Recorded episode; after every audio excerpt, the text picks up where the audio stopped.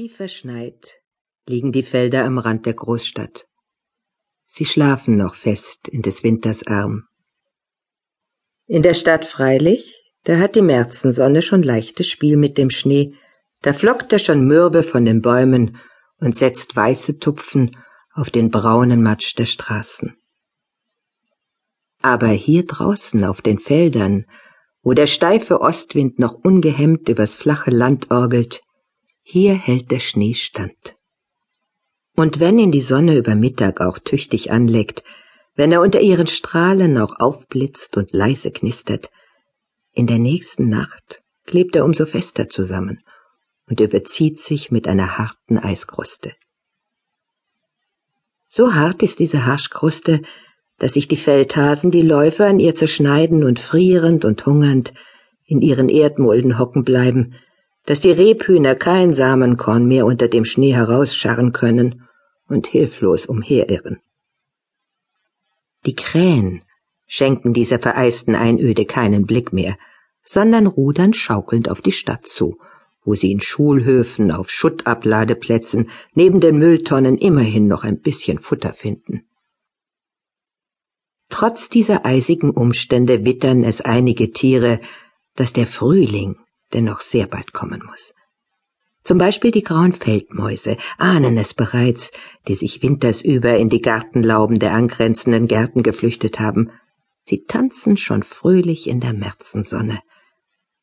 Auch der Igel, der sich sein Winterlager in einem Komposthaufen gewühlt hat, der spürt die ersten wärmenden Sonnenstrahlen bis in seinen tiefen Schlaf hinein. Er grunzt zufrieden und regelt sich.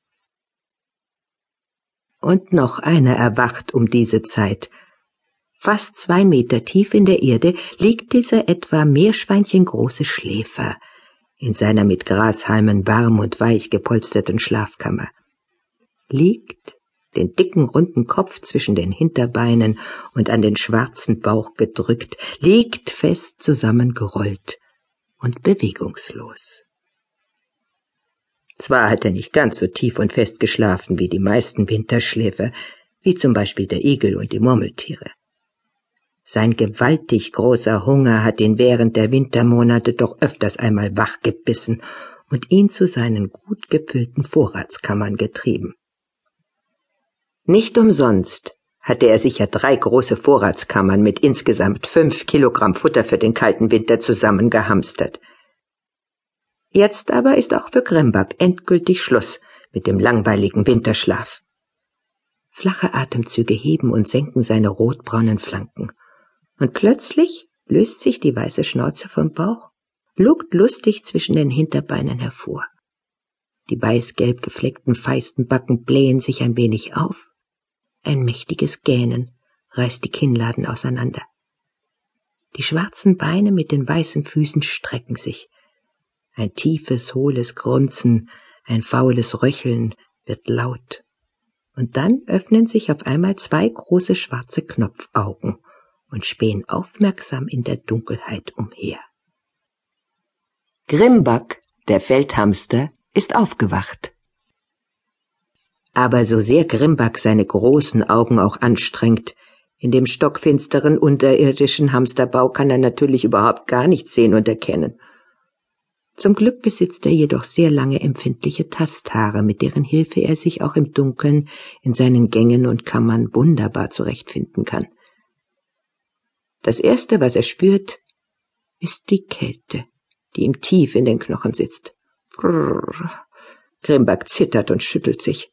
Hundekälte. Ob da wieder solch eine verflixte, neugierige Feldmaus sein Fallloch aufgewühlt hat? Lottervolk! Grimback versucht sich aufzusetzen, purzelt aber kraftlos wieder um. Sapperlott! Noch einmal! Wieder nichts. Steif und starr ist man bis ins Herz hinein. Und hungrig. Hungrig.